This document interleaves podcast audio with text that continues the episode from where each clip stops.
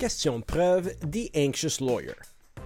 From the Léo Laporte studio, I am Hugo Martin. I've been practicing law as a litigator since 1997, and I am the founder of Rivercast Media, a podcast production company. I am the host of Question of Proof, or Question of Evidence, a podcast about law and justice by and for lawyers, attorneys, and notaries whose objectives are to advance the practice of law and promote access to justice. Some of our podcasts are eligible for required legal continuing education. Simply point your internet browser to rivercastmedia.com for all the details. Promoting access to justice is a noble objective. In our society, a healthy judicial system is necessary for a functioning democracy. One can also argue that a healthy judicial system requires healthy judges and healthy lawyers. Where am I going with this, you ask? I am today outside the, let's say, regular scope of my regular episodes, where I usually discuss tax, class action, business law, or Supreme Court legal challenges. As most of my close friends, family, and listeners know, I have never hidden the fact that I had some mental health issues, challenges, and in some ways, I sometimes feel that I could fall back again. I have had discussions with Quebec Bar members about mental health its promotion, and I'm always curious to learn more. On the website Reuters Law, there's a section called Justice Matters. I frequently read it, and I recently came across an article from Hassan Kanu, I hope I'm saying Hassan's last name correctly, that piqued my interest. Hassan's article is titled It's Exhausting Why Women Want Out of the Legal Profession. The first two paragraphs read like this the result of a recent survey about why lawyers want to leave the profession might have been a surprise to researchers, but Jeena Cho is unfazed. It's a recipe for burnout, said the lawyer, who is also the author of The Anxious Lawyer and is a mindfulness instructor working with law firms on well being. All this said and done, I did what I usually do without first reading the book. I contacted Jeena Cho. She graciously accepted my invitation to discuss her book, The Anxious Lawyer An Eight Week Guide to a Happier, Saner Law Practice Using Meditation. The Anxious Lawyer is a straightforward introduction to meditation and mindfulness for those engaged in the practice of law. Readers are guided through an eight week program, the aim of which is to assist in establishing an ongoing meditation practice. The book will provide an overview of the history of meditation and the scientific evidence of its benefits. Scientific evidence. You know, you're listening to question of evidence, uh, and lawyers really like things that are proven, that are evidence based. The book will also introduce the reader to simple meditation techniques and offer concrete guidance for establishing a meditation practice. With over 15 years of law practice, Jeena is intimately familiar with the struggles as well as the deep satisfaction that comes from being a lawyer. She started her career as an assistant state attorney at the state attorney's office, 13th Judicial Circuit, where she handled domestic violence and misdemeanor cases. During that time, she tried over 20 jury trials and hundreds of bench trials. Wanting to make a greater impact, she switched practice areas and started a consumer bankruptcy law practice in San Francisco, where she helped everyday people and small businesses find solutions to overwhelming debt problems. Jeena Cho teaches mindfulness and meditation to lawyers. She regularly speaks and writes about wellness, self care, and mindfulness. She also works with lawyers and law firms on stress management, work life balance, career transition, increasing productivity, and overall wellness. Jeena Cho, thank you for being with us today. Hi, Hugo. Thank you for having me.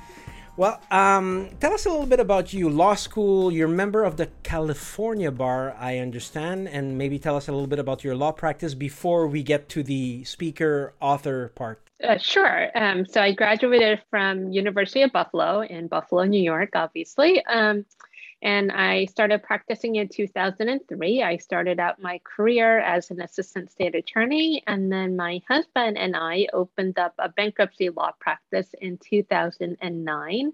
And I was practicing bankruptcy law until about a year ago. And the uh, anxious lawyer, how do we do the transition um, from your practice to this? Yeah. Uh, so I think, you know, for a long time, I struggled with anxiety um, and some level of depression, but I was in deep denial about it. Like most lawyers, I valued um, being strong and being seen as strong and did not uh, think that there was any space in the practice of law for vulnerability. And just got to a point where my mental health um, state was really starting to creep into every aspect of my life. So I caught myself thinking about work constantly. There was no sort of a point in time where I wasn't thinking about work. You know, I fell asleep thinking about work. I woke up in the middle of the night thinking about work. I woke up in the morning thinking about work. I jokingly tell people that I started practicing mindfulness and meditation because I got tired of showering with all of my clients. I don't know if you ever thought about work while you're in the shower. Constantly, yes. Um, and I, uh, there was one particular point in my life where I really realized that I had to get some sort of help or um, get some sort of handle on my mental health because remember I was driving to a hearing and it was one of those hearings where I knew I was going to lose right? You just know. And, you know, just everything about the case was challenging and difficult. I was going to appear in front of a judge that um, I was not a huge fan of. Uh, my opposing counsel and I were like oil and vinegar, and we were just not getting along. You know, we were just constantly sending emails back and forth with some level of aggression and um, trying to express all of our annoyances, you know, via email. Um, and you know, there's a lot writing on the case. You know, um, I knew most likely I was going to lose at the hearing, and losing the hearing meant that my clients were going to um, have their home be sold in the bankruptcy case. So I was driving to a hearing, and it started to rain, and I drove by a scene of a car accident. And the first thought that popped into my head was, wouldn't it be great if I got into a car accident? And then my mind played out this whole fantasy of getting into a car accident. I mean, not like a terrible car accident, right? Surely I didn't want to die. Um, but, you know, having the ambulance show up, calling the judge's chamber, explaining the situation, and then going to the emergency room and having the doctor tell me, Jeena, you were just in a car accident. You really need to rest and spending a night in the emergency room. And I was so depleted and so exhausted at the time that that idea of spending the night in the hospital sounded really great. and the next thought that popped into my head was these are not healthy thoughts that anyone should have. Um, and I thought, you know, maybe there's something going on that I should pay attention to. But I didn't know exactly what help looked like. You know, I didn't even know where to start. Um, and around the same time, I was having lunch with a friend of mine, and she's a therapist. And I was telling her about all of these issues I was having. You know, I had constant stomach aches and back aches and headaches. Um, I would look at my calendar in the morning and have my stomach drop and have this sinking feeling like, oh my gosh, how am I going to get through the day? And you know, I just I wasn't feeling like myself. I, I felt kind of um, muted like my emotion emotional range was really short so you know obviously when i when you practice bankruptcy law um, you come into contact with a lot of human trauma mm-hmm, right? mm-hmm. and i think that's one of the things that we don't often think about or talk about as lawyers is just how much suffering we witness as lawyers. And as you can imagine with bankruptcy law you know no one ever comes to see a bankruptcy lawyer with happy news. Often they come to see me because there was an unexpected illness or death or loss of a job or you know breakup of a marriage or a business deal that has gone sour. And you know i just didn't have a mechanism for processing the suffering that i was witnessing. So i was telling all of this to my friend a therapist and she being a therapist was very compassionate and you know i was very emotional and i said i don't i don't know what to do. You know i, I just i am not feeling good and i don't even know where to start. And she said you know i, I i'm gonna you know i'm not going to be a therapist. Here i'm going to be your friend and i'm you know and i'm telling you that you need to go get help. And i said what what help? Like what does help even look like? Um and she recommended that I go and um, check out this anxiety management clinic at Stanford University. I was living in the Bay Area at the time.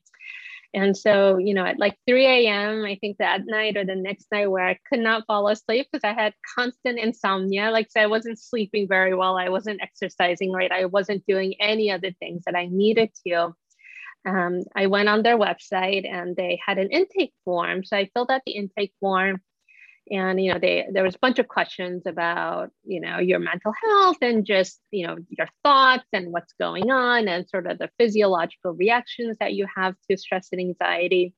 And then a few days later um, the therapist from the clinic called me and i went in for some additional evaluation. And then i was eventually diagnosed with social anxiety disorder and depression. Um, and i remember that period being a very dark period of my life because I didn't know any other lawyers at the time. Of course, there are lots of us, right, struggling with mental health issues. Um, I didn't know any other lawyers that was struggling with a mental health issue. Um, I really quite, or admitting, right, I think that's a more accurate term um, to use. You know, and I didn't yeah, I didn't know what that meant in terms of my ability to be a good lawyer, to be a competent lawyer. Um, you know, I started to really doubt myself. But I went through the treatment program. Um, it was a very intensive treatment program. And I started to learn all of these skills, right? Mindfulness and meditation, um, learning about, you know, taking care of my own well-being, looking at the thoughts that are constantly going through my head, um, just kind of looking at how to manage my own brain in a very holistic way. And I thought, oh my gosh, these are things that every lawyer should know. Why aren't we teaching this stuff in law school? Um, so hmm. that really opened up this journey to you know doing the work that I'm doing now. So when I read the um, uh, the little um, uh, intro uh, uh to your book, uh, surfing the internet, um, so it's not you, you did men- you just mentioned that it's for every lawyer. So it's not necessarily genderized even if if uh, at one point uh, uh, we are talking about uh, women um, uh, you know like women lawyers are leaving the profession and it's a it's a recipe for burnout. It's not necessarily gender based it's your um, your experiences like all lawyers are are feeling this way at one point or are experiencing some stress and anxiety yeah, it's definitely not gender specific. I think there are, of course, different challenges that women lawyers experience, as well as, um, you know, BIPOC lawyers, right? Um, and, uh, you know, of course, all the different marginalized groups of lawyers, I think, experience the practice of law very differently. But mm-hmm. sure, you know, any, everyone can benefit from the work. And of course, everyone can struggle with mental health issues. So you decide as as one does you you go through the process and then you say uh, everybody should know about this and then you decide to write a book. I'm, I'm sure there's no there must be a, a period of time between the two and the learning about um, and i love the way you're saying it a meditation practice. You know we're all law practitioner. I love when yeah. Use, uh, uh, so how yes, how, yeah. how, how, how does that work? How how what's yeah? so at the end of um, the treatment program, you know, I just became completely fascinated, and of course, we, as lawyers, we're lifelong learners.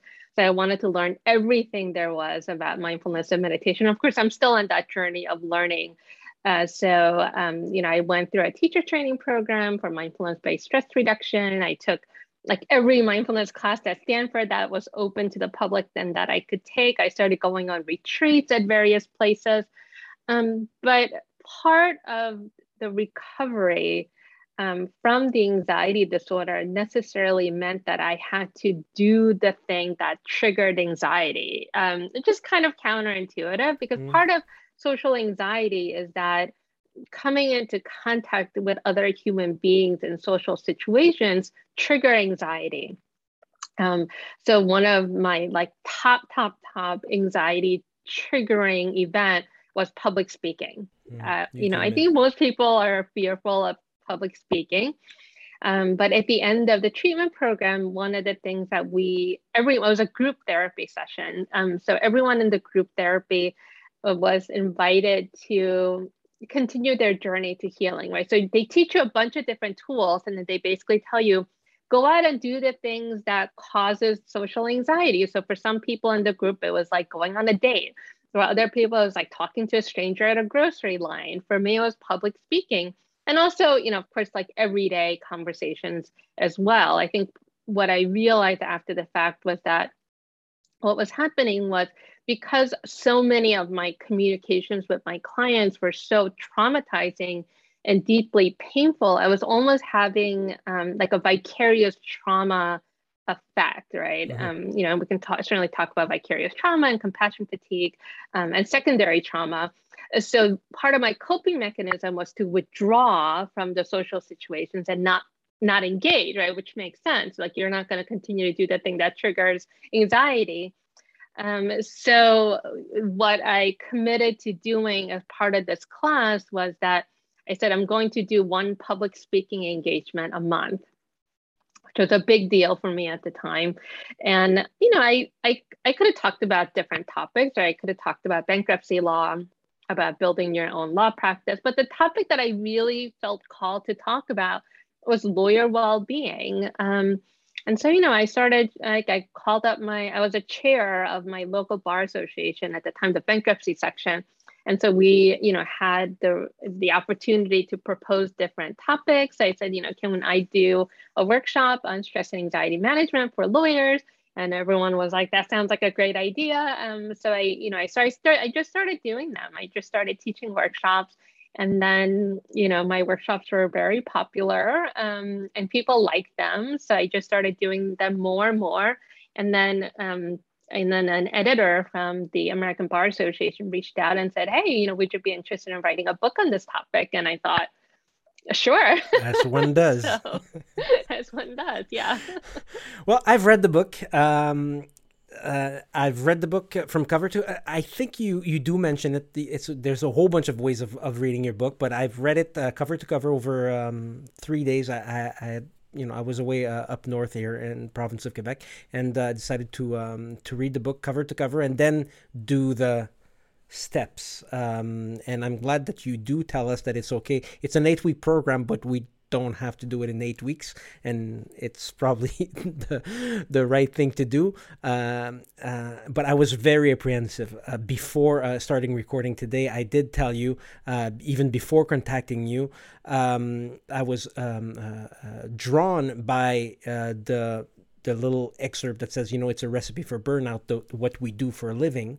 Uh, I was also hooked on the title, The Anxious Lawyer, but I hadn't read the the, the subtitle or, you know, call in an eight week guide to a happier, saner law practice. So it's all fine using meditation. So you do understand. So we're evidence based. You you you do say it in your book.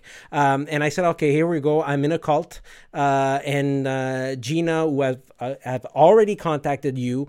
Uh, I'm gonna read a book about a cult, and we're gonna get in through some kind of a of a, a, a never ending uh, tunnel towards something you know that we're gonna have to follow. Or, or and and I was a little bit apprehensive. Obviously, read the book because just a forward from uh, by a Chris McAliley, judge for the Southern District of Florida. Um, and just the forward is really, really guiding me to or putting me in a better place. Uh, tell me a little bit about Chris writing the forward. Uh, I actually met her at a meditation retreat for lawyers, and um, you know we had a connection. Um, and I was also just, you know, and I was a ba- I was a baby meditator at the time, and I was just really so touched and struck by, you know, here's a federal magistrate judge attending this meditation retreat um, for lawyers. And you know, she just has this um, way about her and just this calmness, which is, I think, what you want from a judge, you know, this really level headed, um, the sense of equanimity and she was you know sharing some of her difficulties in being a judge you know? Like at any given point right you are going to let somebody down. Someone is going to be upset with you. There's no way to make everyone happy um, and so when you know I started writing the book, I approached her and asked if she would write the foreword to the book, and she very graciously said yes. And you know, I of course wanted her to write the, the foreword because the weight that it carries, right, to have a federal magistrate judge um, say that mindfulness and meditation has helped me. Um, and you know she certainly goes into all the different ways in which it has helped her and in her life and you know it definitely resonates with me as well. Um, yeah but i feel very fortunate to um, have her uh, write the foreword for the book Well, they, they're, uh, you know, all to all my listeners, read the foreword. You're going to be hooked after that. It's not going to be a problem. Uh, in your book, and I call, I talked about this a little earlier. You call meditation meditation practice. Obviously, lawyers are familiar with the word practice. We're all practitioners. We're practicing law. Um, is there a link between the words? Is that a was it a pun? Was it a play on words? Was it an intentional uh, way of writing uh, this, or just in real life, a meditation is called pra- a meditation practice? Uh, yes, um, there is a plan word, but it was also very intentional. Uh, you know, people in the meditation circle will often call it a practice because that's what it is. Um, you can't just meditate once. It is um, it's sort of a lifestyle. You know, I think uh, being a practicing lawyer is also a lifestyle. And it does require a certain amount of dedication to the art of um, the practice, you know, of whether it be a law practice. So I think the practice, uh, you know, implies this level of devoting yourself and mm-hmm. also a dedication to the craft and the art of the practice, whether it be a meditation practice or a law practice, but also a recognition that you're never going to be perfect at it you know? That's why you practice at it. And then with practice you become more skillful. You're right. I, I, anyways like i said i love the word. It's really it it brought me in even more. I, it, you know i could reference to it. Quoting the book here. The biggest misconception many professionals hold about meditation is that it's just something they can't do. Tell me what type of lawyers you need to be to read your book uh, it can be anyone and practice um, meditation or read the book. A lot of lawyers tell me that they can't meditate because they can't stop thinking, or they tell me they can't meditate because they hate silence. Um, and I think both of those are very, very telling. Um, you know, first of all, if you're thinking, I can't stop my mind from thinking, that's not really the goal of meditation. That's one of the big misperceptions about the practice of meditation. Uh, and we can go into, you know, sort of the practical end of how to practice meditation. We um, will. And also, uh, so also that idea of being with yourself, right? Your own thoughts, your emotions, your physiological reaction just being with what is happening in the moment is one of the foundations that you need to tend to your well-being right by saying i can never be alone sort of with my own thoughts and with myself you know you can't create an opportunity for change like you can't even start to identify you know sort of i'm using my air quotation mark here but you know what the issues are mm-hmm um, so that you can even begin to make changes. Often I'll work with lawyers and they'll just come in and they're completely frazzled, right? They're just sort of fraying at, at the edges and they'll say, uh, something needs to change. I'm so stressed and I'm so anxious. Um, and, and, and, you know, and if the advice is to just ask some probing questions, like they don't really understand like the details, right? So um, having a, me- a, meditation practice is just that, you know, just kind of creating this space so that you can look at what's going on with just a little bit of detachment. Because when you're sort of all in it, it's hard to see um, with clarity what is happening. Mm. I haven't seen your agenda. You haven't seen my agenda, but lawyers are way too busy to uh, start taking uh, time to meditate.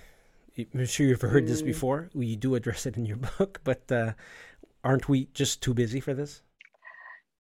Uh, yeah, and I think that's one of the, the the root causes, right, of the incredibly high rate of stress and anxiety and all the other mental health issues for lawyers is because we do, right? We do value um, I think overwork. Um, we, you know, value working sort of around the clock and all the time.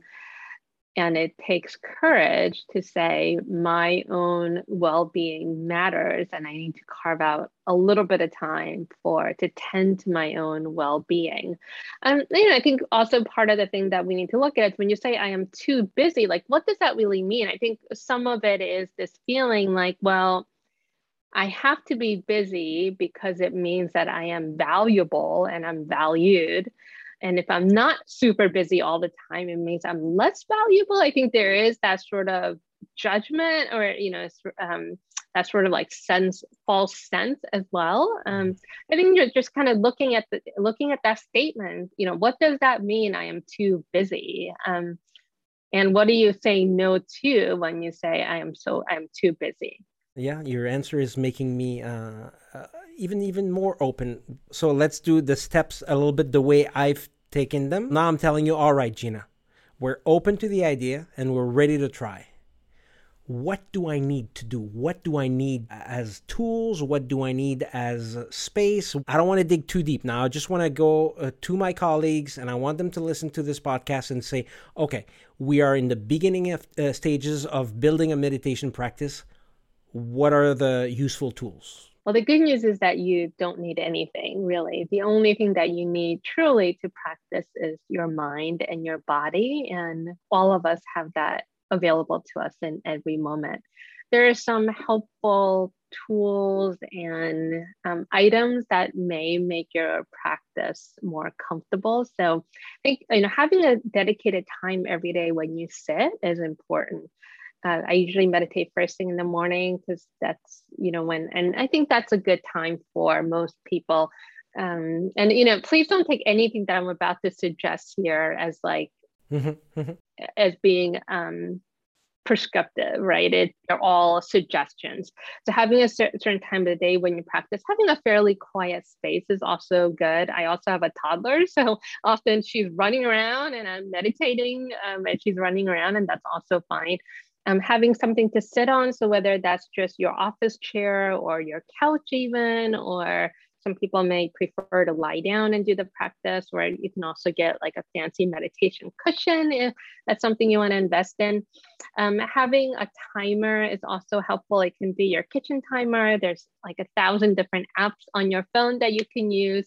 Uh, for a meditation practice, um, you know, so that you know when the meditation um, will end.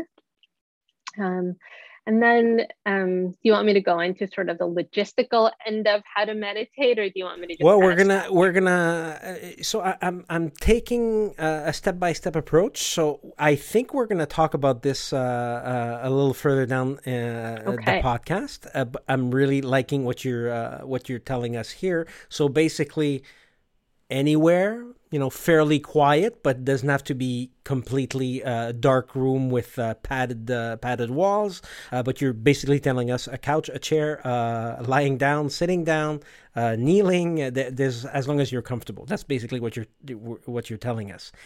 Now that i have the intention now i'm okay. I'm open-minded. I'm ready to try it. It's an eight week program 350 pages book a little bit more. What are you telling us what is it that I need to do for week one. And we will talk about the weeks because I don't think I'm wrong if I'm telling you right now, Jeena, that I'm stuck in week four. Stuck in the sense that I'm continuing on week four, and we've um, I don't remember. It's been about two months that we uh, we contacted each other. I'm still on week four. Not that I haven't read the entire book, but now week one. What do we What do we do? What do we do? I need to sit down for an hour a day. Yeah, yeah. The um, week one is titled uh, "Beginning to Meditate," so it's just this very gentle invitation to start your meditation practice. Um, you know, I think the most important thing to remember about a meditation practice, whether it's starting a meditation practice or continuing a meditation practice, is to be gentle with yourself. Um, especially as lawyers, I find so many lawyers have this really unrealistic expectation about what their meditation practice is going to look like. They say, I'm going to start meditating an hour a day. Right. For some people, that might be fine. Um, you know, I think for most people, that's probably unrealistic. Um, but also, I think when they meditate, there's this expectation that they do it perfectly. Because I think that's sort of the mentality we bring into our law practice. I can't make a mistake. I have mm. to do this perfectly. So tell me all the exact, precise steps so I don't screw this up. Mm. And when you notice those thought patterns coming up, what meditation teaches us is that it uncovers our thought process. And so you might start to see, oh, these are habitual thought patterns that I have all the time. Like I can't screw up. For me, there were a lot of thoughts about um, fear of not being enough. So a lot of thoughts around I'm not good enough, I'm not smart enough, I'm not good at this, right? I don't have the right credentials, I didn't go to the right law school, um, whatever, you know, English wasn't my native language, so I can't do this. Um, you know, the other person went to Harvard, whatever, right? Those thoughts are um, you will notice those type of thoughts coming up in your meditation practice. And then rather than getting discouraged and say, I can't do this, I'm not doing this right, I'm terrible at this, I can't even do this right, you learn to say, I'm just practicing. Um, what can I do to be kind to myself? Um, you know, what can I, if this was a friend, that was struggling with her or his meditation practice or their meditation practice, what would I tell them? And unlikely you're never going to tell your friend, oh, you know what, you should just quit because you're a terrible meditator, right? Um, so, you know, bringing this attitude of this gentle invitation, it's almost like you're inviting yourself down for tea and saying, hey, let's just sit down, like, like you're in, inviting someone that you truly love, right? And say, hey, sit down, have a cup of tea, like, tell me what's going on. You know, it's like this very gentle, um, opening to to your inner world. Is there a when? Uh, how often? Aware? Um, what's the moment of choice? What? How do you get the habit started? How do you you find that time and that place? How do you set it up? Yeah, my recommendation is to um, try it for just a few minutes a day and every day, or as close to every day as possible it's much better to do a minute of practice a day for 30 days than it is to do, let's say, 30 minutes once a month. Right? So having a consistent practice. Mm-hmm. Um, as close to a daily practice as possible. Know, as I mentioned, having a set time every day is really helpful. You know, the trick that worked for me um, in terms of habitualizing my meditation practice mm-hmm. is I love drinking coffee in the morning. Like that is my highlight of my day. I'll do. Um, and so I just have a standing rule: um, no meditation, no coffee. So you know, I sit for a couple of minutes in the morning, and then I go and you know make my coffee, and then sometimes I'll go outside and sit with my cup of coffee, and then you know, and then I might drink a little bit, and then I might close my eyes and just meditate for a couple more minutes. Um, but you know, having so linking it to an existing habit is always helpful. You know, if you brush your teeth in the morning, you can do that. If you want to meditate at night, again, like brushing your teeth or something that you do every day, whether it's showering or feeding your dog or you know um, something that you already do every day because it'll it'll serve as a trigger. Mm-hmm. You talked about earlier um, uh, having some kind of a time tracking device, um, and now I'm I'm glad that you're already saying a couple of minutes a day couple of minutes in the morning, couple of minutes at night, so it's not going to be uh, time consuming. Um, what do we do for time tracking? Do we write it down? What What is your suggestion? Do we do I have an app on the side and say, okay, I did two minutes at eight this morning, and I was in uh, on my cushion in the living room. Do, do, you suggest that? I use a timer called Insight Timer. It's just what I use. There, you know, as I mentioned, there are lots of them out there. I like Insight Timer honestly because you can see, like, I like data, so you it gives you a data about you know this is a total number of hours you've meditated and you know i have like thousands of hours and you know these are the total number of weeks and then you get streaks for you know if you meditate every day for 10 days or 30 days or you know 100 days um, and then also you get gold stars. I don't, uh, they're not quite gold, but you get a star for when you meditate. And I just feel like as adults, you know, we just need someone to be like, you did a good job today. Correct. You Let's gamify star. the entire thing. Absolutely. Yeah. um, but you know, if a if a manual journal works for you, that's also fine. Um, I've also done that over time. You can get a daily journal and just write down a couple words about you know your meditation practice. Insight Timer also allows you to do that, so I, I often use that feature. Okay, I love the fact that you wrote it in the book. Weeks are not set in stone. Uh, my first week can last a month, uh, and it's okay. Uh, that's what you're you're actually saying to uh, your readers. It's okay. Uh, it's important that you just get into the habit. Any challenges? Any common challenges that you can tell us about? Uh, you know, getting through week one uh, so people can know uh, that's normal to go through uh, some kind of challenges? Yeah, uh, there are a few different, like, um, fairly common challenges that beginning beginner meditators can often experience. Uh, one of the most common ones um, is feeling sleepy. I feeling that that comes up a lot. Uh, so if you notice you're feeling sleepy or you actually fall asleep during your meditation, um, please know that that's totally normal and very, very common a few different things that you can try if this is an issue for you. Uh, one is to just check your posture and sit up a little bit taller. Sometimes when we slouch, that makes it more likely that you'll either fall asleep or feel more sleepy. You can also try opening your eyes a little bit to let some light in, and that might help. You can also just stand up and meditate. You just don't want to lock your knees because you don't want to fall over. Um, and the last thing is if you're regularly falling asleep during your meditation, um, you might look at your sleep habit. I was like, going to say sleep a little know, bit more. sleep a little bit more, and then also, um, finally, I um, meditating first thing in the morning um, often helps because you know sometimes when we try to meditate at the end of the day, it's more likely to fall asleep. Although that can also be a really lovely benefit of meditation, is especially if you're like me and you struggle with insomnia. Good. You've taken our hand uh, for week one, and I got it. I said, okay, it's an introduction. She's being very um, gentle, I would say, with us. I gotta say, I love the second week. Um, the second week was where started to get some kind of a, a result to establishing a meditation practice. Uh, it's called mindfulness. In your book, the definition a particular state of mind, a way of being, a way to engage with the world. It's often defined as being aware of the present moment without judgment, or preference. Tell me about mindfulness. Second week, loved it. You know, I realized that so much of my anxiety and also stress um, I was experiencing because my mind was constantly someplace different than where I am physically. Um, and perhaps your listeners can relate to this as you know you might be thinking about a hearing and the hearing right? Maybe several months away. And then each time your mind rehearses what's going to happen at the hearing, your mind only focuses on the negative. It only focuses on the worst case scenario.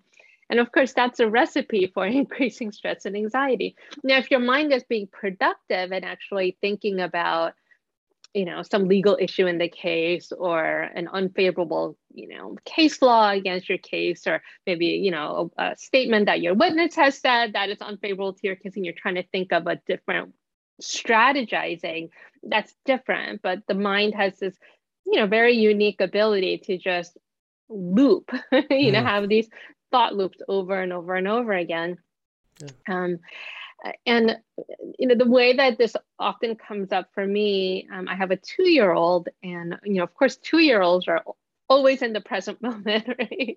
Um, and she'll be doing you know running around the living room. And then i'll sometimes catch myself and say oh you know in this moment i'm in the living room and i'm playing with my daughter but my mind has sort of drifted away and is thinking about whatever, right? Some event from the past, maybe a hearing that I lost 10 years ago, or maybe an unpleasant conversation that I need to have next week.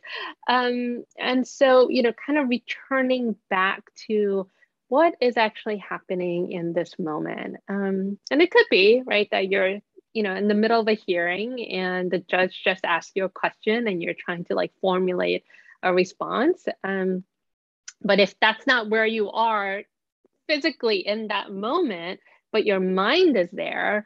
Um, you know, it's, it's, sort of recognizing um, when there's that disconnect between where you are physically and where your mind is, and then returning back to the present moment. But with this um, sense of compassion, uh, I think that's the other like part of the definition um, that we don't often pay attention to. It's you know we can sort of show up for the moments in our lives with different filters or different lenses. Um, you may be having a conversation with someone and you may be very biased because of some past experience. Um, and so, you know, just bringing um, compassion into each moment. Hmm. I loved reading the book and rereading a week too, and being able to notice that, first of all, I'm not in the present moment very often. So that was that was uh, uh, very important. And at the same time, I realized that I'm kind of like um, meditating without meditating, just like realizing mm. at this particular moment that I am not in the moment. And, uh, you know, you call it off the cushion. It's kind of going through your regular day meditation. Like it's like, just like you meditate, but nothing has changed in your day. And I love that. The fact that I, at one point I realized that, okay, how can I be in the present moment? And uh, the mindfulness week was a great um, uh, waker upper, if I could say. Yeah, yeah, uh, and you know, and there. I mean, every moment is an invitation to be mindful. Um, you know, with the pandemic, one of the things that I really started to pay attention to is hand washing. Now, sometimes, I mean, we can just sort of go through the habit or the you know the practice of washing our hands sort of mindlessly hmm. you know put the soap on you turn the water on and you just kind of rush through it but if you just give yourself a moment to slow down and actually take an extra second to really feel the soap on your hand and the texture and how it feels in, on your skin noticing the temperature of the water and then noticing the, the texture of the towel um, as you dry off your hand you know these little moments can really be very pleasurable mm. and um, like joy inducing uh, just by um, you know, paying us uh,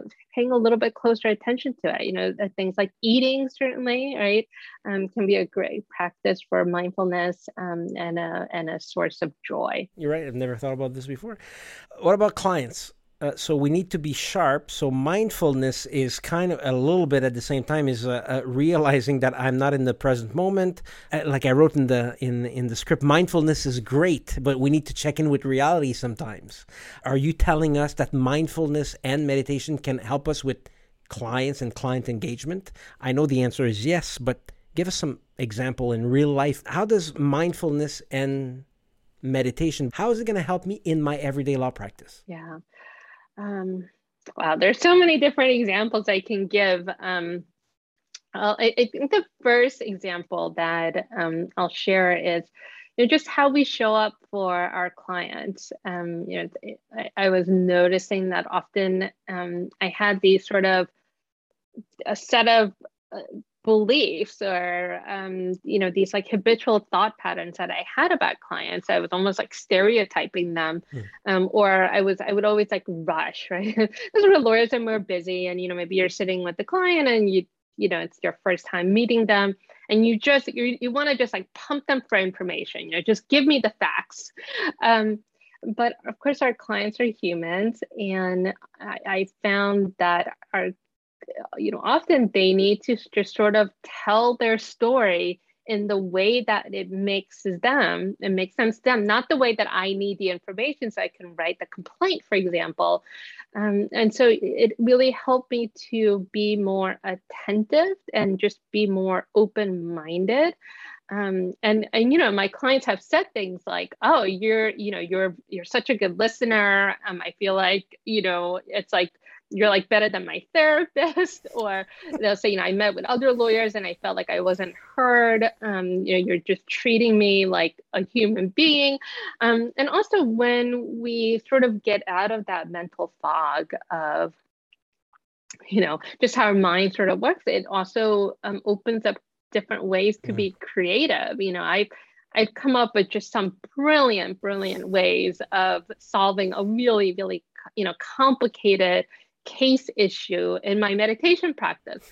I mean, that's not why I meditate, but you know, and I think a lot of people can relate to that experience. It's like your, you know, your mind is like chewing over some problem. And then you say, okay, I'm going to go for a walk, mm. or I'm going to go take a shower. And you come up with that insight. Mm. Um, All right, everybody. At this particular moment, Jeena's iPod's battery went dead, so we took a moment. She changed microphone and we resumed the conversation about her book, The Anxious Lawyer. Um, another example um, I'll share with you is a lawyer who was in one of my meditation classes, and and he was actually told to begin to meditate by his cardiologist because he he had such high blood pressure and because he was just so stressed out. And then he said, my doctor told me I need to start start meditating, um, or I was gonna need to have like, you know, like surgery. Um, and so he he like very begrudgingly uh, decided to meditate. Um, and he said, you know, I, I think meditation is going to just make me soft. And he said, I am a criminal defense lawyer, and I, you know, I am like just you know, he was just one of those people like super wired really really great lawyer but super aggressive um, and i said well you know let's just go through the class you know it's an eight week class we were following the book and I said, if and at any point you feel like this is like making you soft or is changing you in a way that you feel uncomfortable, you can always just stop, but at least just try it. And you know, he very begrudgingly did. Um, and he said, you know, I'm not, I'm not going to start being nice to my opposing counsel, and you know, I'm not going to go soft. And I said, none of those things are required because we meditate. Um, and you know, so we were kind of going through class, and and one day he came into class and he was so excited and he said, Jeena, you know, I realized that because, you know, he's a criminal defense lawyer. So he had to drive through like bunch of different courthouses. He had, you know, he would drive from like one county to the next county. And he said, I realized when I drive, I drive and I get road rage, you know, because you can just imagine, right? He, here's this person super like wired. Mm. And he said, you know, I would just like curse at the other drivers and I would honk my horn and I would just get super angry. And then I would show up at the courthouse and I was all flustered because I was screaming at the drivers on the road. And he said, You know, I just started driving and I took some deep breaths. And I realized that, you know, I was stuck in traffic and other people were stuck in traffic. So we were all in this traffic together, and no amount of me honking my horn was going to get me there faster. So he said, you know, I just sort of worked on my breathing and then I showed up at the courthouse and I was like really calm and I was able to focus on my case and I won. and he was like just so happy. Um, and he started to find other parts of his life, right, where he realized, oh, I don't need to go through my life with so much um, aggression and um, and you know and i thought that was such a perfect example and it actually helped him to be a better lawyer it, it is um, a little bit. I, I, it did cross my mind. I'm I'm a litigator. Uh, it did cross my mind that it was going to make me soft, but it's it's not about this. So if we continue uh, to week three with me, it's not on the 15th day, so the third week. Uh, it was a little longer than this uh, on my end to get through uh, week three because the mindfulness part, uh, I loved it. And at the same time, it just became some kind of a little bit of a habit. So week three kind of got me uh, something else. First of all, you got me right away because you um, you had a quote from Antoine de Saint-Exupéry, a French guy, uh, who said the freedom of the mind, la liberté d'esprit, is the only freedom. So this is how you start week three of your book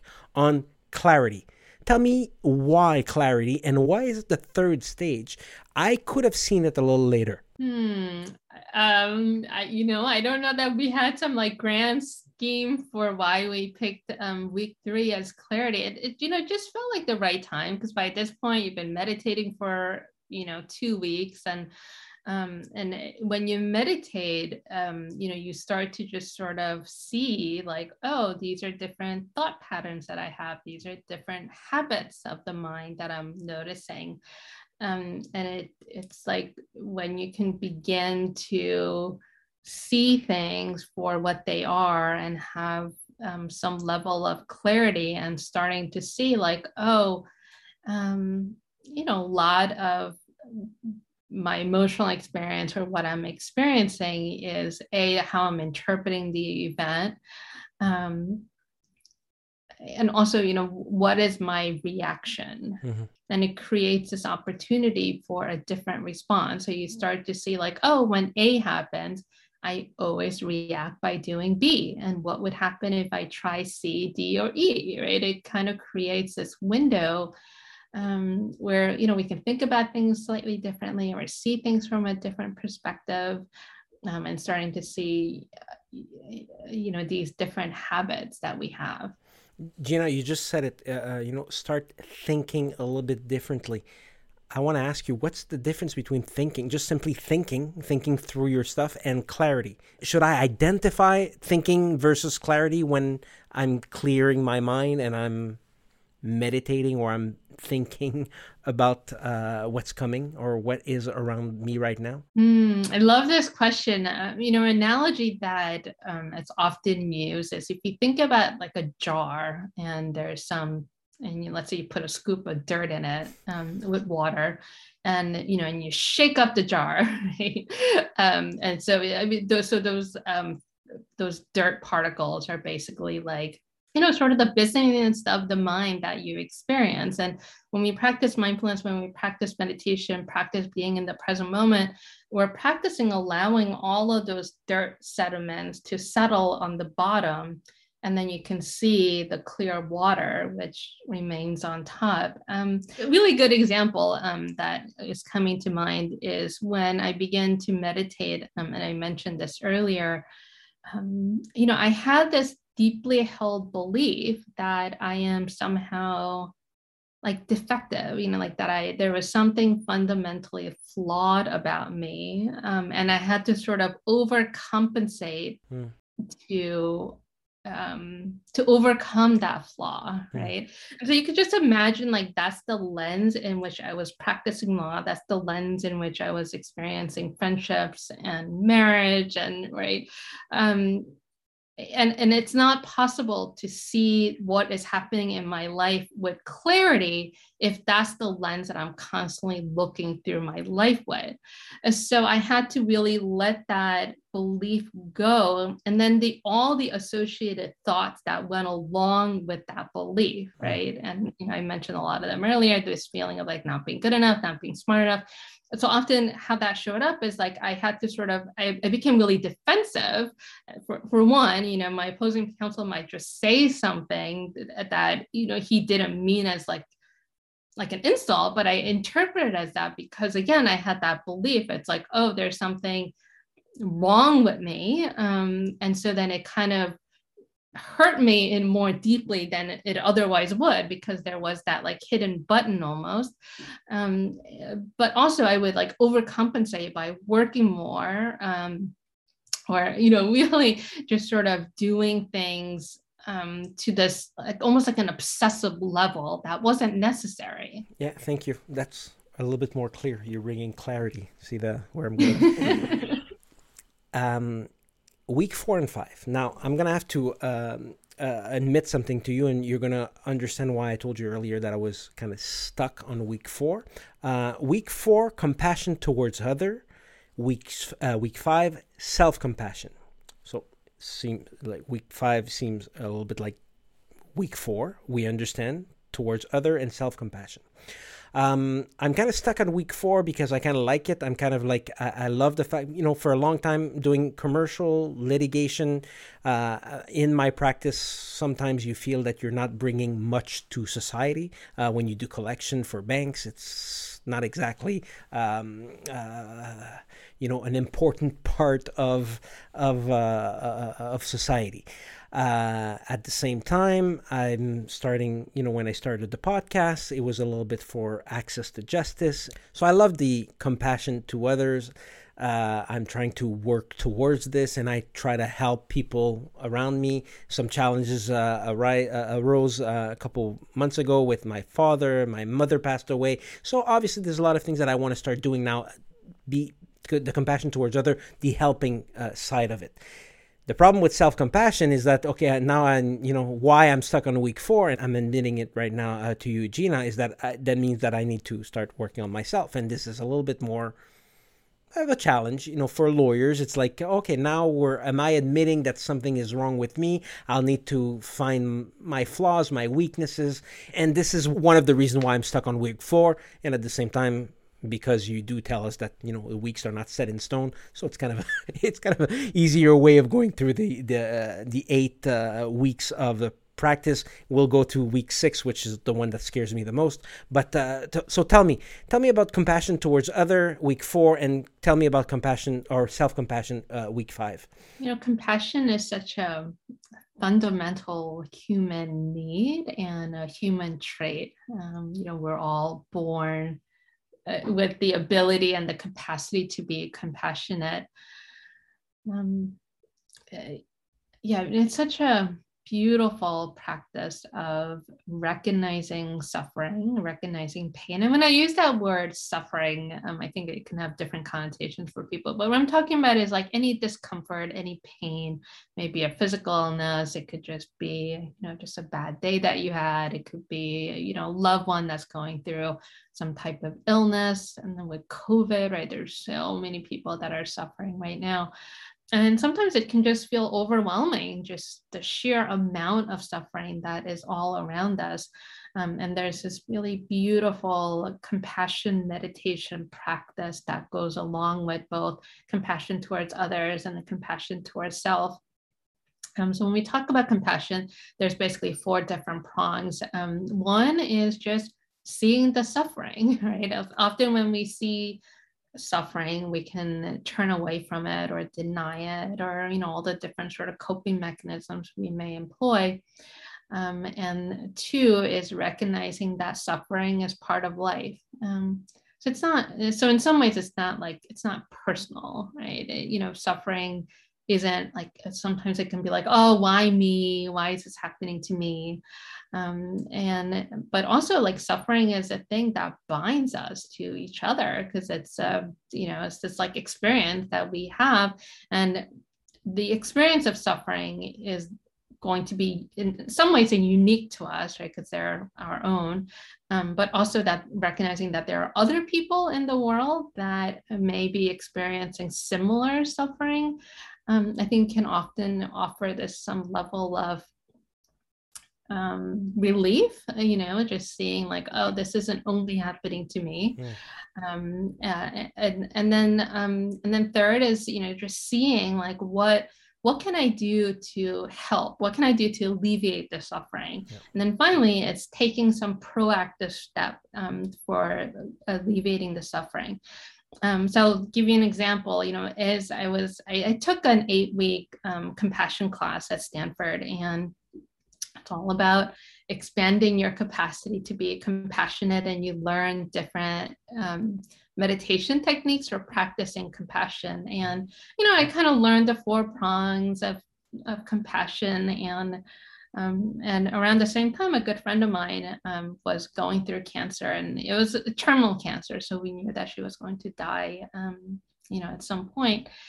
and there i remember just feeling this incredible amount of like helplessness because she lived far away and there wasn't you know there's like not much i can do and feeling this level of distress of you know seeing this dear friend going through this incredible amount of pain and suffering um, and one of the things that I started to do um, was the compassion practice. So, um, you know, when you do the compassion practice, you bring the person into your mind and then you offer these really beautiful words and phrases of well wishes. So, even though there was nothing like physically that I could really do to help her, um, you know, when I sat in my meditation every day, you know, I would think about my friend and then I would, you know, say these phrases like, um, may you be happy, you know, may you be free from suffering, may you be healthy, may you know um, ease and joy.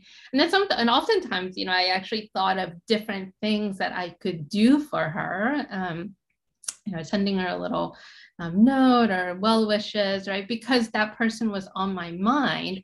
Um, so it kind of did like two things. It gave me like a proactive thing that I could do um, which was this meditation practice. And I like to think that it touched her in some way as well. Um, and then, you know, just sort of beyond that, because she was on my mind and I was thinking about her, it led to me being able to think of different things that I could do aside from the meditation practice. I love the, the, the compassion part, the way you write it in your book as well. It, it was, uh, it was really touching. But let's move on. Uh, week six, now uh, when i started this okay we're moving into guru territory.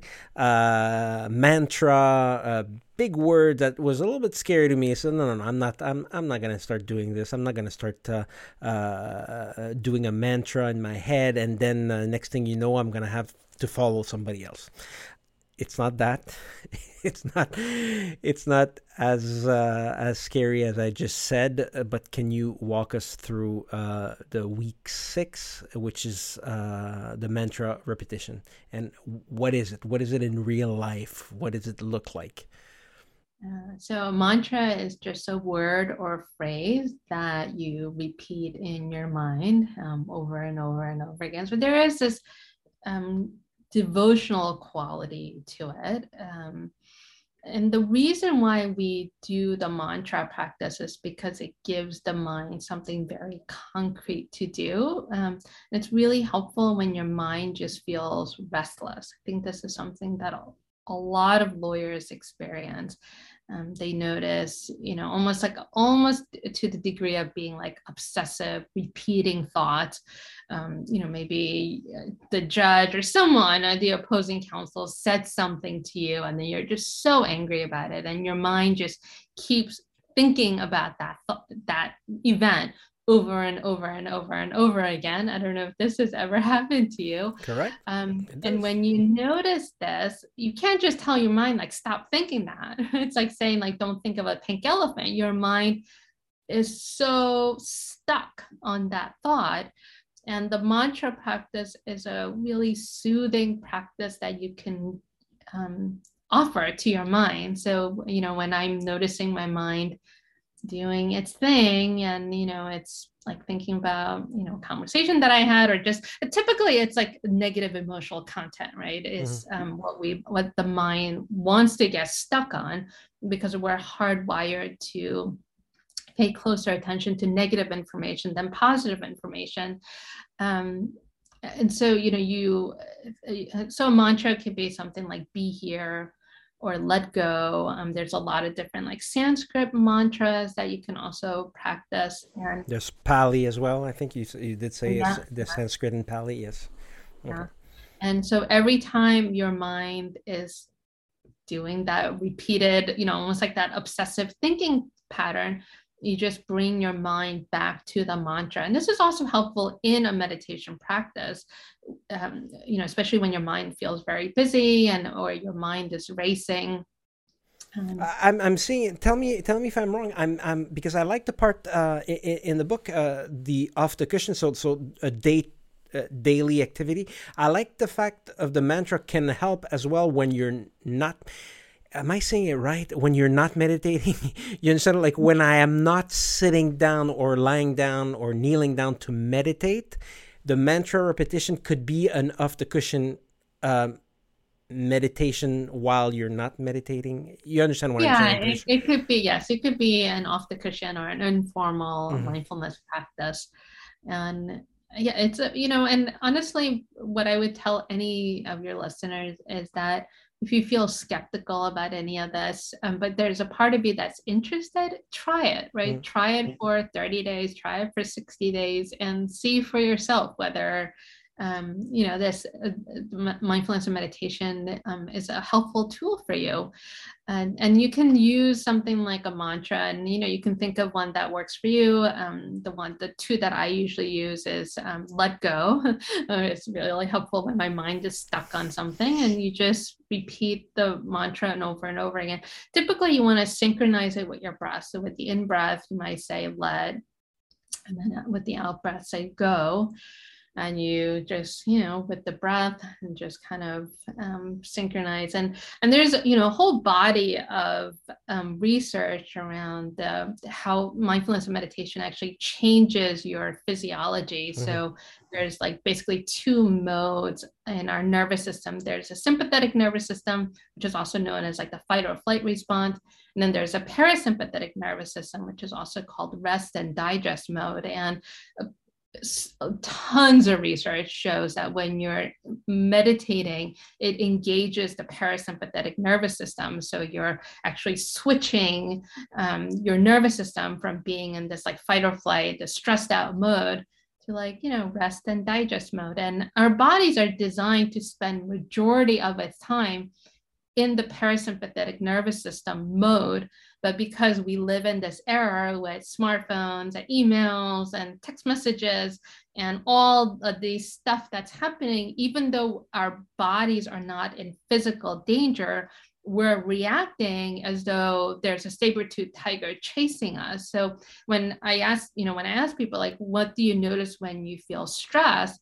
Very common answers are I notice my heart beating, my stomach gets tightening, I start to sweat, I notice my muscles tense up, right? Those are all your body's response to protect you from a physical danger. Mm. Those reactions are not helpful if you need to respond to an email, for example, right?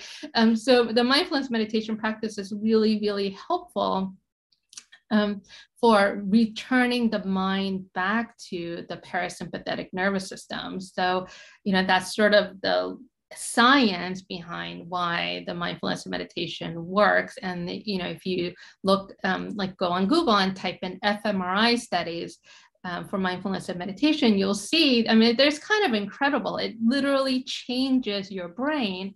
Um, so the part of the brain that's responsible for the fight or flight reaction, the amygdala actually calms down after a regular meditation. It becomes less active.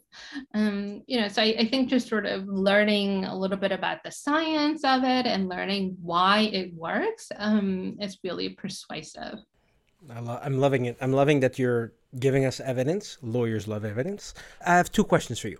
Uh, the first one is that I wanted to ask you if you can share your mantra with other people. Well, I didn't know that "Let Go," which is in your book, was one of your mantra because you you just saying you can use this mantra. I didn't know that was one of your mantra. Thank you for sharing. So I guess it is open to tell other people uh, we can sh- you know what our mantra or our mantras are. Um, I gotta tell you that I wasn't sure if it was going to be used in a meditation practice part of the meditation practice or it had to be some kind of it's like it's another one uh, you know like so my morning one could be uh, something a little bit more mindful a little bit more uh, being in the present uh, breathing you do talk about breathing uh, and i thought that the mantra repetition had to be in another sit down or another um, uh, meditation uh, moment of my day or of my week. So you're telling us that it could be in the same practice. It could be off the cushion. It could be you know in court while I'm waiting. That I love that part. Uh, that uh, you know like while you're waiting to go to court, you can you know repeat your mantra, and it, it, sometimes it's going to help you. Uh, but you're telling us that it, it can be in incorporated in your meditation practice. Yes, yeah, you can use the mantra in your meditation practice, um, or you can also use it in your daily life. Um, I, I, often use the one "Let Go," and then there's also a Sanskrit one, um, Soham, uh, which loosely translates into um, "I am that" or "That is who I am." Um, and and I like that one because sometimes you know sometimes sometimes i you know I, I feel angry or i feel sad or you know whatever the emotional descriptors are um, and those feelings can be really unpleasant and sometimes it's hard to like get, get yourself untangled from those emotional experiences. And so i use the mantra um, soham and it's this reminder that those emotional experiences are not who I am. They're passing phenomena. I mean, you know, same thing for happiness and joy and like every emotion. But at the core, um, th- that's not who I am. Um, you know, I'm not sort of this the my past experiences, right? Um, so you know, I think this is just a lovely reminder of your true true essence like you know who you really are what you're saying to me now what's in your book you're reaching me and i'm the average lawyer with you know sometimes i'm anxious sometimes i'm stressed sometimes i don't want to do this sometimes i'm thrilled to do what i'm doing it's for us lawyers and the way you're sharing your information is uh is really really really nice to hear week 7 artfulness again reading the title sent me straight to thinking about what about my head we're lawyers. we're into thoughts, and we have no heart or emotions. Uh, we need to, you know, argue our case. But then I realized that you're a lawyer also, and you're addressing in week seven heartfulness. And uh, heartfulness is throughout the book. We we can you know it's it's everywhere in your book. But but tell me head versus versus heart. I mean you're a lawyer, and me I'm saying okay she's wrong because heartfulness has no place in my legal practice. Um, but I must be wrong because you're a lawyer and you can have heartfulness uh, integrated in your life and in your meditation practice. Can you tell me a little bit more about this? You know, maybe a different word to use might be um, courage. Eh, you know, it's just, uh, it's, or it's this feeling of um, like showing up with a level of bravery mm. and and courage um, and sometimes you know the courage to do things that are difficult um, so it's it's a it's, it's like a, it's it's it's of course heart based because it has that word heartfulness but when you think about your physical heart right i mean it is one of the strongest muscles in your body and it has been beating from the moment that you were born and has right, been beating um, throughout your life. Um, and there's this, and when I think about heart, um, heartfulness, I think about, um, you know, just the fact that my the heart, which produces um, circulates blood in your body, and also um, is part of the breath. Um, and it's just this reminder that a I'm alive, um, and and two um, is that you know in this moment like no matter whatever is happening in this moment right i, I have my breath my heart is still beating um and and how do i want to show up in this moment? You know it's just mm, it's this really strong quality of um you know I, like I almost think about like a samurai warrior you know it's like um it's this level of like dedication to um you know to your values and and and showing up um, with this like this strong quality of heartfulness. It's like courage and compassion combined. Mm, that, that's nice. I have so many other questions because, you know, I get the chance to speak to the author of a book that I'm into right now. But I don't want to dig too deep in the book because I want this episode to be about some kind of a, an introduction to mindfulness and meditation for lawyers. You have a, a, a section called Practicing Law to Serve Your Higher Goals. Um, I thought that this section was compelling. Can you tell us a little bit more about it? Yeah, um, and you know, just sort of what you shared about how you felt about your work kind of reminded me of that. Um, you know, I, I think it's just this reminder that no matter what your job is eh, within the legal context, um, there is this almost know, I, I'm, I'm about to use a word that I think can have different connotations, but almost like a spiritual um, you know it's like this feeling of being part of something that is greater than yourself um, and you know being part of uh, what is really an incredibly noble um, uh, profession. And you know there's a lot of opportunities to um, to do good. And um, and also you know that we can't fully know sort of the impact of the work that we do um, right? We may you know we may we may not be able to see sort of you know how our work um, impacts the world around us. Hmm, hmm. so you're leading us to uh, week eight or chapter eight. Uh, it does not mean that we're really in the eighth week of our you know a meditation practice. We could be in week 10 12 or 16 that's where about where i am right now.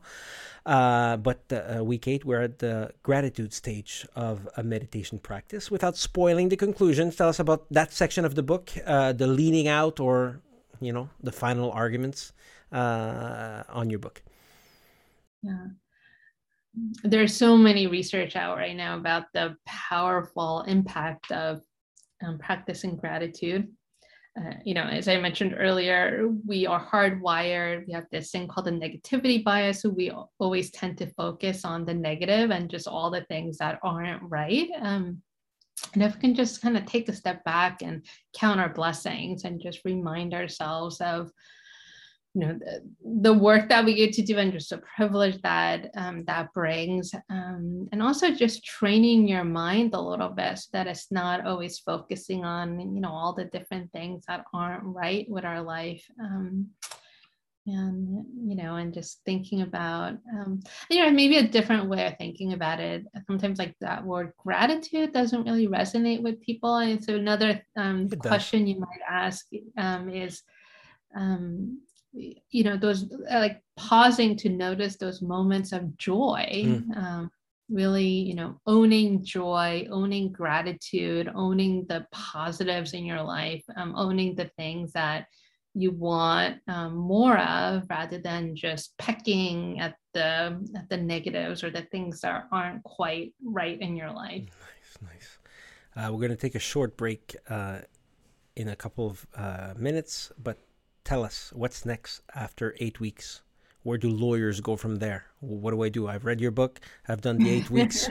what do I do after? You have to. You have to yeah. tell us. You have to tell us what's the sequel. What's the What's the next yeah. step? Uh, you know, I think the eighth week is the longest week because it's the practice for the rest of your life. Um, you know, as we said in the beginning, this is a lifelong practice. It's a dedication and something that, you know, you, it's part of who you are and part of what you do. Um, so I hope that, you know, what the book ultimately does is to help you, help the readers create a meditation practice um, that will be a, a, lifelong journey. Great. Uh, so, listener, we're with uh, Jeena Cho. She is the author of The Anxious Lawyer, an eight week guide to a happier, saner law practice using meditation. We're going to take a short break, and after the break, we're going to ask uh, Jeena to lead us to our first uh, meditation uh, session. Stay with us. We'll be back in uh, a minute or so.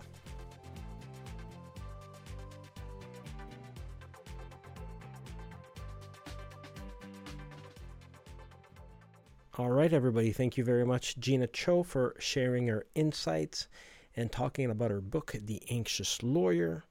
This will be my first English ad read, and this episode is brought to you by Restaurant Ikanos, Ikanos Restaurant in Montreal. Ikanos is now presenting two different menus. One is the regular, or the one that people know most, uh, so the Ikanos menu, and there's also Yuno Sushi. Ikanos, one of Montreal's best seafood destination, is now going Greek, comfort food, and sushi. So, like I said earlier, the first part is still the Ikanos proper, where you can order one of the best grilled octopus in town, sea bass or gilthead bream, baked whole in the restaurant's Jasper charcoal oven, as well as several raw dishes including tuna, salmon, and oyster. There's also the kefi part with a menu fashioned after Greek tavern. It's a bit, a little bit more of a homecoming for the chef uh, Constant Mentzas and his Greek roots. As for the Yuno sushi part. Uh, yuno means capable in Japanese, which is also what ikanos means in Greek. Capable. Ikanos is offering sushi, a natural progression from the seafood of Ikanos. Chef Constant Mentzas tells us that he worked with ingredient that speaks to him. When it comes to sauces, for example, he has ponzu with pomegranate, tonkatsu with figs. The idea is to keep it simple and clean, but with a little Greek twist. Ikanos is open for takeout and delivery. As for the dining room, it is closed on Monday, Tuesday, and Sunday, open for lunch and dinner Wednesday, Thursday, and Friday, and open for dinner on Saturdays. Ikanos Restaurant, for more information, call 514 842 0867 or go to promo.ikanos.ca, P R O M O dot I K A N O S dot C A.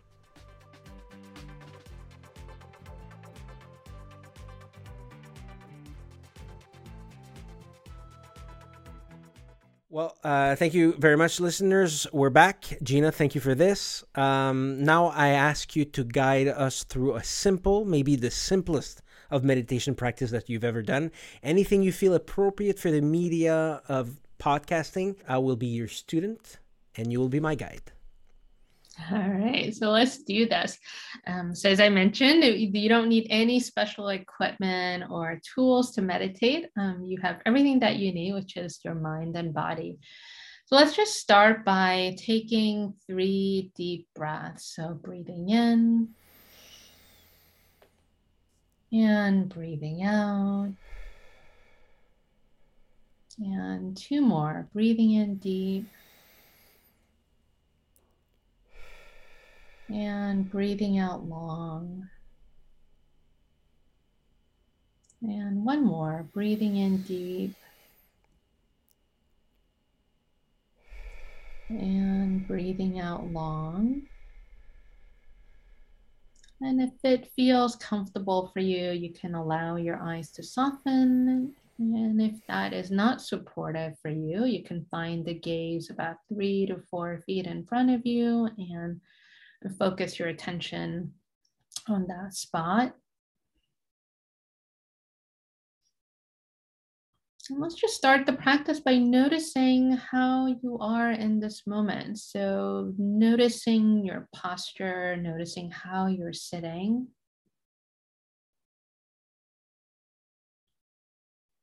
And if it feels good, making any adjustments that you would like. So, you might sit up a little bit taller, you might roll your shoulders back and open up your chest area. You might adjust the position of your legs or your hips, or your torso, or your head. And so finding a position that feels comfortable for you.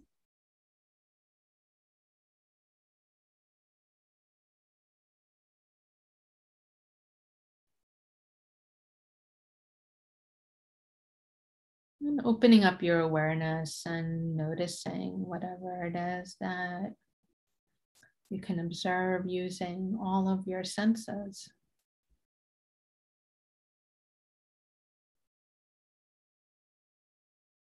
You might notice different sounds, different thoughts.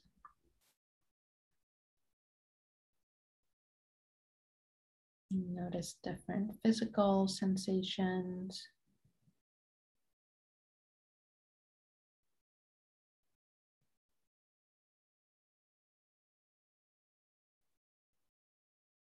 So just allowing whatever experience or thoughts or emotions or feelings that may arise and just allowing them to come and go.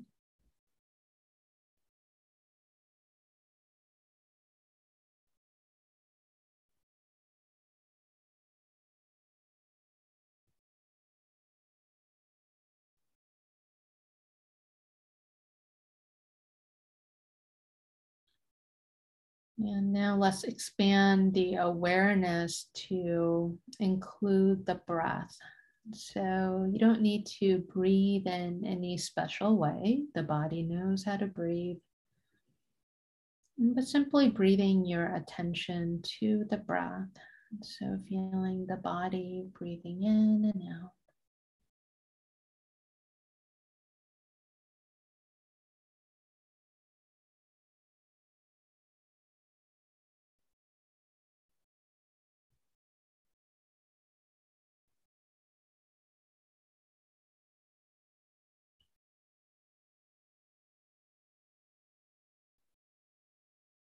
With each inhalation, the body draws in fresh energy. And with each exhalation, the body releases what it no longer needs. And so just bringing your attention to this natural rhythm of the breath.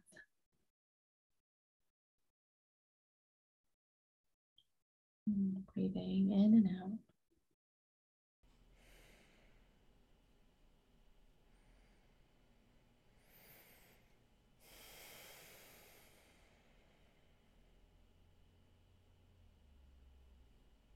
And in a moment, we'll close the practice. But before we do, I invite you to check in and see if there's anything that you would like to take with you from this practice or anything that you would like to let go of.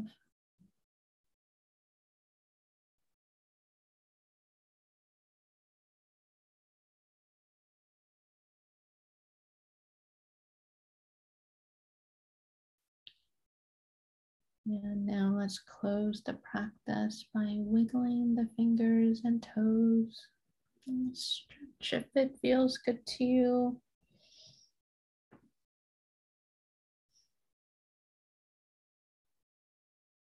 And whenever you feel ready, allow the eyes to open.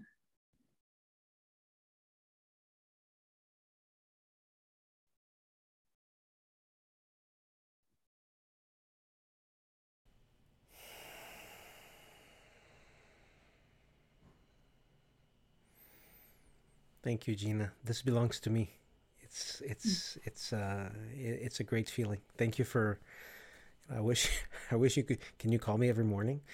I actually do um, offer a daily um, live Zoom meditation session. So you could join me every morning if you wanted to.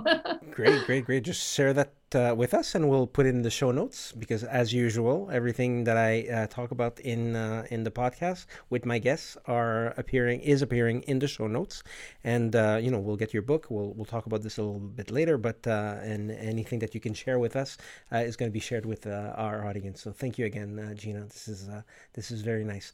but you are not off the hook. Every episode every um, uh, guest that comes to the podcast uh, shares with us uh, what we call l'outil du praticien or the practitioner's tool.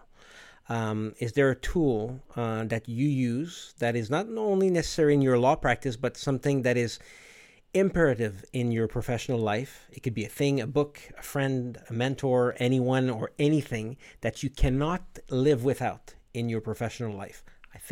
I think I know where you're going to go. So tell us, uh, share with uh, our audience uh, what is uh, a necessary part of your professional life.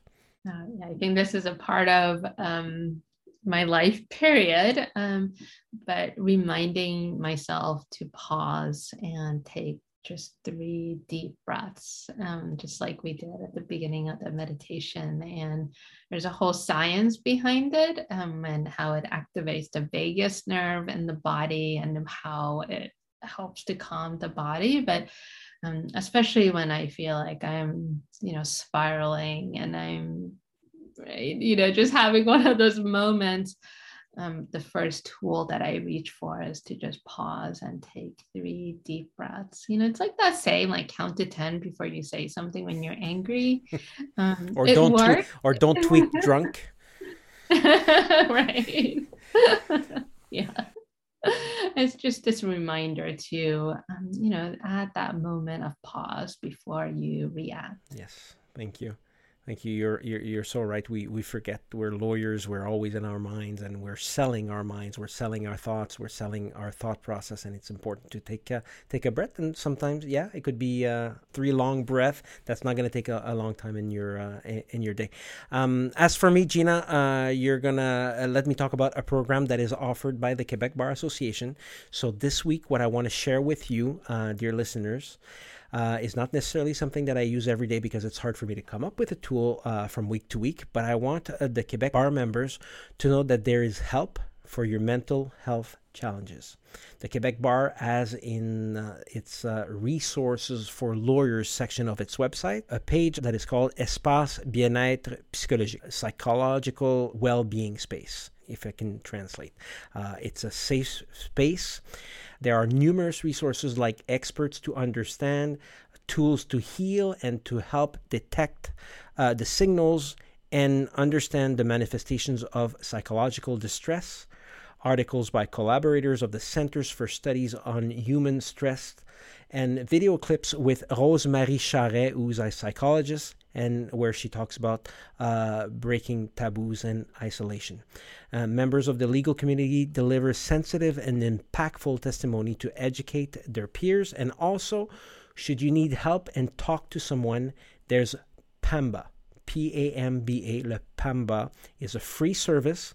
It provides listening, help, and consultation to members and trainees of the Quebec Bar who experience problems of stress, exhaustion, burnout, depression, addictions to alcohol or drugs, or any other problems endangering their uh, psychological balance. PAMBA can be reached in complete confidentiality 365 days a year, day and night at 514 286 0831 or 514 222 5371 or 1 800 747 2622. Do not hesitate to use the service. I've used it. Again, the phone number is 514-286-0831, 514-222-5371, or 1-800-747-2622. Jeena Cho, what is to come? Conferences, teaching, another book, uh, anything you want to share with uh, our audience? Uh, I don't know what's uh, what's in in your agenda uh, for the coming uh, weeks and months. Yeah, so I'm starting to do more in-person training again, which I'm really excited about. Um, you know, we'll see about a, a, a new book soon, um, but uh, the primary um, event that I'm offering is an ongoing daily pause session, which is just 10 minutes every day at 9:30 Pacific time, and you can learn all about that on my website jeenacho.com. Super. Um, we can buy your book. I checked before. Uh, we can buy your book on Amazon.ca. That's where I got it. I got it uh, as a Kindle ebook, uh, and it's also available uh, in Quebec at uh, Chapters Indigo. It's on the website. It's available, so it's not exactly a problem to get uh, a hold of it. Jeena, thank you so much. Uh, what do you want to tell us before you go? Well, thank you so much for having me on the show. And um, I think the one thing that I want to leave the listeners with is to, um, you know, ask that question: you know, How can I be a good friend to myself and offering yourself um, compassion? Thank you. As for my thanks, again, obviously, thank you, Jeena Cho, for being the first American lawyer on our show. And thank you for sharing the ever so important and necessary realization that lawyers also need to take care of their mental health to thrive in our law practices. Uh, I hope you liked the experience uh, today, dear listener. Uh, I have done the research for this episode because it was not only interesting but important to have first hand information by well, reading the book. Uh, trust me, it was not a chore. It was a complete pleasure to read. So thanks to me for this one. Thank you for to the late René Gagnon for the music. Thank you Sergio Travaglione for mu- of Music Red One for the equipment, and thank you Constance, who is lately being the conductor of uh, four more creators uh, for four new shows launching within the next few months on Rivercast Media. Thank you, Constance. Get some rest, meditate maybe. I'll put you in touch with Jeena. Dear colleagues, you know what I'm about to say. In English this time, subscribe. Simply search for Question de Preuve on any podcast site, podcatcher, Google Podcasts, Apple Podcasts, Spotify, everywhere you can listen to a podcast. If you're not so podcast savvy, then go to the Question de Preuve section on the rivercastmedia.com uh, website and listen to us from there. Um, all of our episodes are there to listen for free. Uh, if you need continuing education hours, go to the site and register there to complete your hours. We are approved by the Quebec Bar Association, La Chambre des Notaires du Québec, and because of this, any legal professional across Canada can have our podcast accredited. Thank you for your attention. Today's keyword is reconnect. R E C O N N E C T, reconnect. It will be necessary to obtain your continuing uh, education attestation. I'm open to your comments, suggestions, and ideas. Contact me to come and discuss subjects that concern you, that are important to you, and that advance the practice of law. I am at HR Martin on Twitter and at info at rivercastmedia.com. Question de Preuve and Rivercast Media are on, are on all social networks. This podcast is a production of Rivercast Media SA. And remember, everything is a question of proof. All right.